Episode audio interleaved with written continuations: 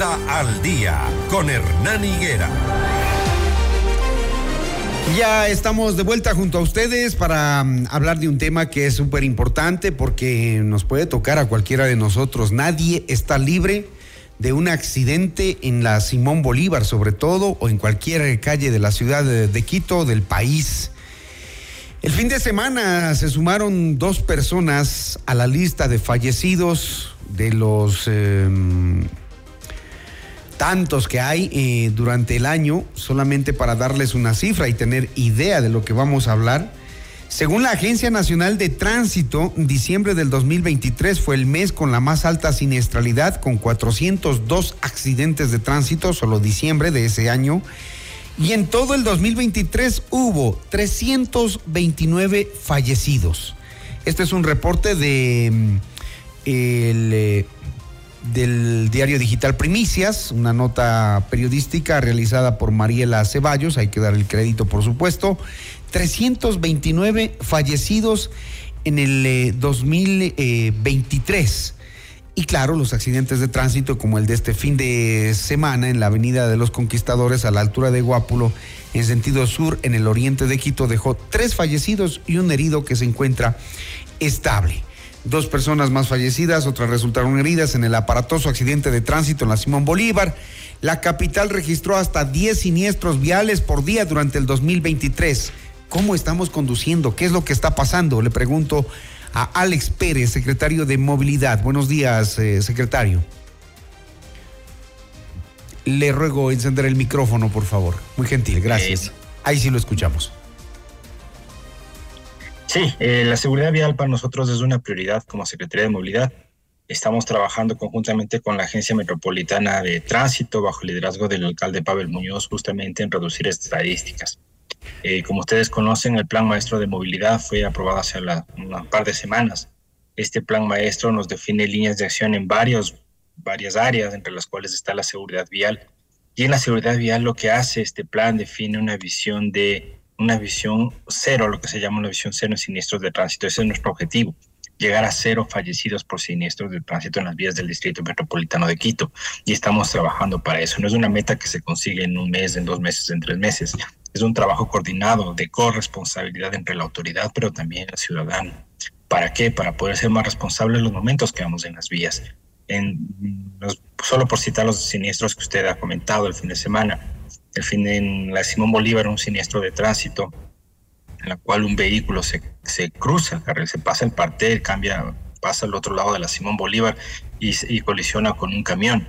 Eh, nosotros podemos ver de la información que hemos eh, tenido trabajando con el CIAD y con la Agencia Metropolitana de Tránsito que había licor dentro del vehículo. Se presume que podrían haber estado eh, ingiriendo alcohol previo a la conducción.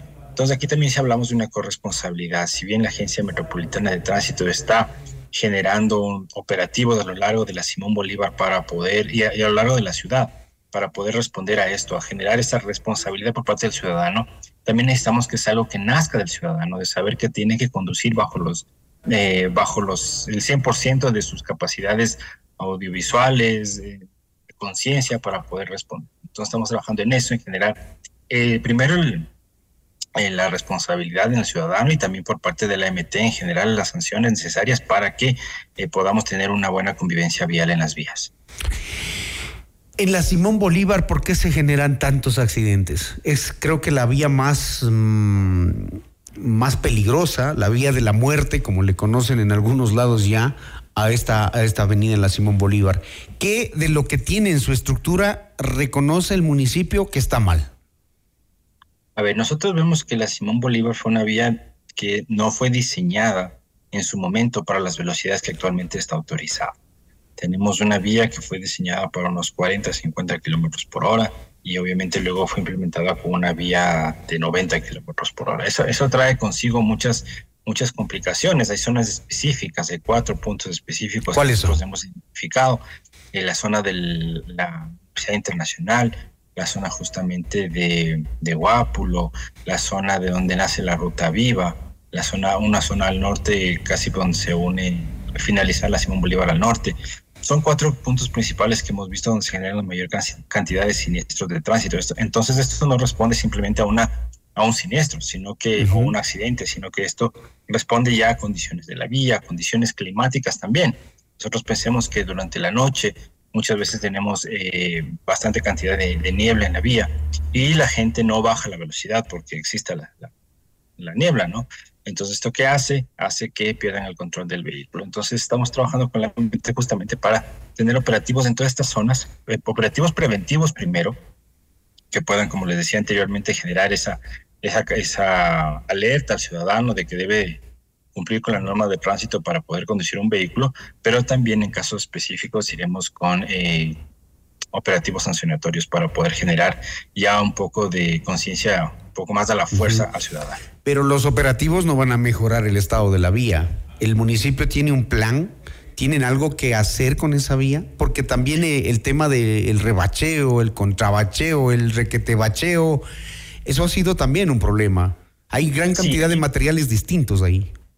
Sí, aquí tenemos dos, dos líneas, una a corto plazo y una a mediano y largo plazo. Eh, a, corto plazo, bueno, están haciendo intervenciones de enseñanza eléctrica, justamente en, el, en la capacidad, en, perdón, en el material de la vía, en el estado de la vía, para que quede una vía en la que, perdón, pueda ser transitada. Pero también pensemos que a mediano y largo plazo nosotros estamos con una vía que no ha sido mantenida en algún tiempo.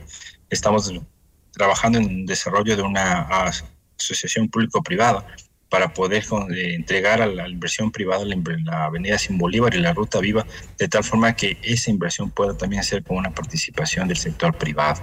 Nosotros buscamos eh, hacer mucho más eficiente la inversión que nosotros tenemos como municipio y pensamos que la Simón Bolívar puede estar entregada hacia un privado para que el mantenimiento sea garantizado. ¿Qué nos ha pasado en el histórico?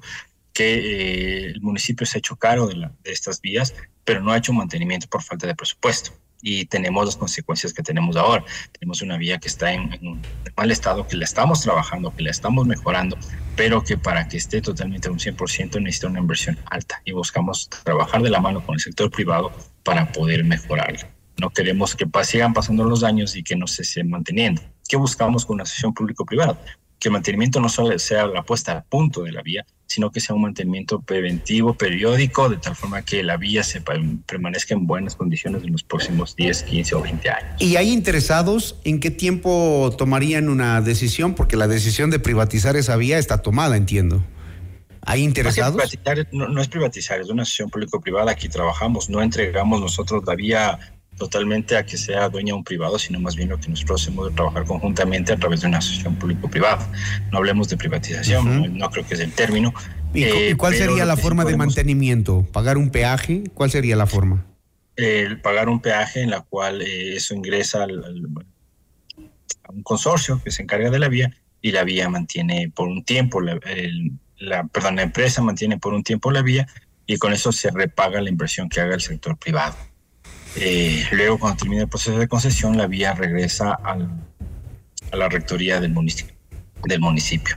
Nosotros hemos puesto como límites, como tiempos, como horizontes de este año para procesar los estudios técnicos y lanzar el concurso y poder tener eh, para finales de año la vía ya en un proceso de asociación público-privada. Después de la Simón Bolívar, ¿cuál es el otro sector más conflictivo para la movilidad en Quito, donde se registran accidentes, donde tenemos conflictos, donde los conductores del transporte público se bajan a pelearse con los del taxi, con el conductor privado, es decir, se ve de todo en la ciudad, ¿no? En realidad. Hace poco ustedes aprobaron el plan maestro de movilidad. ¿Qué se está aplicando de eso? Bueno, el plan maestro de movilidad estamos trabajando en varias aristas. Primero, en herramientas de gestión de la demanda, por ejemplo. Estamos determinando los análisis para ver que, cómo se va a gestionar el pico y placa, no solo en el corto plazo, sino en el corto, mediano y largo plazo. Ya como una herramienta en la cual no porque el secretario diga que son dos números de placas, tres placas, dos días, tres días, todo el día, una hora, dos horas, eh, podamos tomar una decisión, sino que ya tenemos un estudio técnico basado en evidencia en la cual nosotros podremos, muy, muy pronto el señor alcalde podrá eh, decir a la ciudadanía, esta es la propuesta que nosotros tenemos de pico y placa para los próximos meses y años, hasta dónde queremos llegar. Estamos trabajando también en el tema de carril bus. Acuérdense, nosotros en septiembre del año anterior hicimos un piloto de carril bus tanto en la avenida General Romiñahue como en Cárcel en Carapún. Y fue un, si bien eran experimentos pilotos fueron bastante exitosos. Entonces ahora lo que nosotros estamos trabajando justamente ya es en tener el diseño de los carril buses de manera definitiva, no solo en estos dos lugares, sino en otros lugares de la ciudad que nos permitan dar la prioridad al transporte público, tal cual es la, el principio del plan maestro de movilidad. El, el plan maestro pone eh, como prioridad al peatón, a la movilidad activa y al transporte público y en eso estamos trabajando. Tenemos temas de transporte público como la transformación del transporte público, que es un compromiso del alcalde Pablo Muñoz que iniciará este año, que incluyen varias cosas, incluye la reorganización de rutas, el sistema integrado de recaudo. Todo esto se está trabajando eh, desde el punto de vista de generar un sistema mayor eficiente, de mayor eficiencia para el ciudadano, generar conectividad al ciudadano y lograr que aquellos ciudadanos que no utilizan el transporte público lo empiecen a utilizar, empiecen a hacer el transporte público como el principal sistema de transporte que ellos utilicen. Secretario, que estamos trabajando. Secretario Pérez, es bastante amplio. Secretario Pérez, ¿usted considera que Quito tiene las vías más peligrosas hoy por hoy?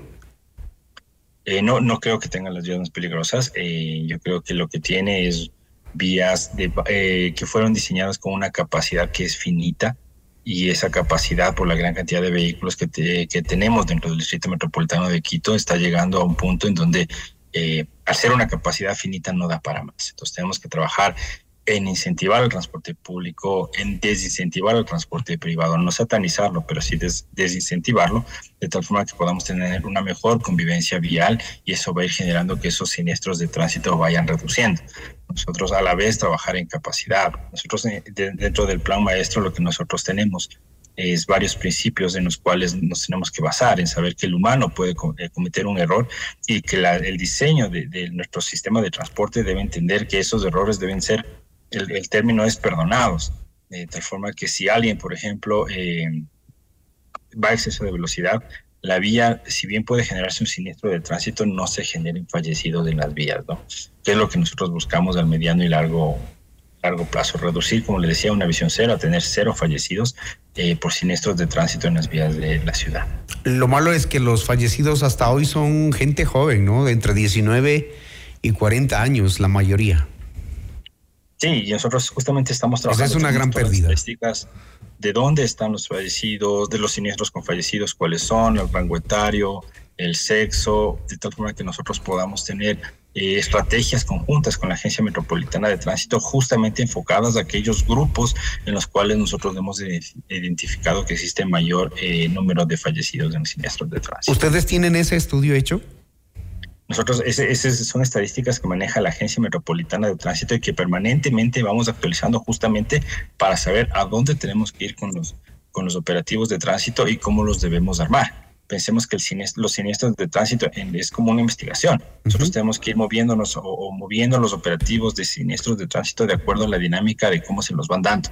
Si, hay, si bien hay zonas donde existen mayor cantidad de siniestros, esto, es dinámico, esto va cambiando. Por ejemplo, ahora los siniestros estamos teniendo a las 5 de la mañana. Pensamos que esto puede responder al toque de queda. Entonces estamos trabajando, porque muchas veces la gente ya no sale en la noche porque el toque de queda a las 12 ya no puedo salir, pero me espero a las 5 y a las 5 salgo, pero todavía no estoy en condiciones para conducir. Entonces es dinámico, tenemos que ir trabajando y con la MT estamos permanentemente coordinando justamente para llegar a eso para poder tener la presencia de la Agencia Metropolitana de Tránsito dentro de las vías que nos permite reducir estos siniestros. Bueno, hay mucho por trabajar, hay mucho por hacer también por parte de los ciudadanos, de los conductores, y el tener conciencia sobre todo de lo que se hace, ¿no? Más allá de los problemas que hay en la infraestructura y que han sido reconocidos por el secretario de Movilidad y que esperan que ese plan de movilidad que se mm, aprobó hace varias semanas eh, vaya cumpliendo los objetivos para los que finalmente fue pensado. Gracias a Alex Pérez, secretario de Movilidad, eh, hablándonos de los siniestros de tránsito en Quito y lo que están haciendo como autoridades. Muy gentil, Alex. Muchas gracias, Hernán. A las órdenes. Un buen día. Seis de la mañana, 58 minutos.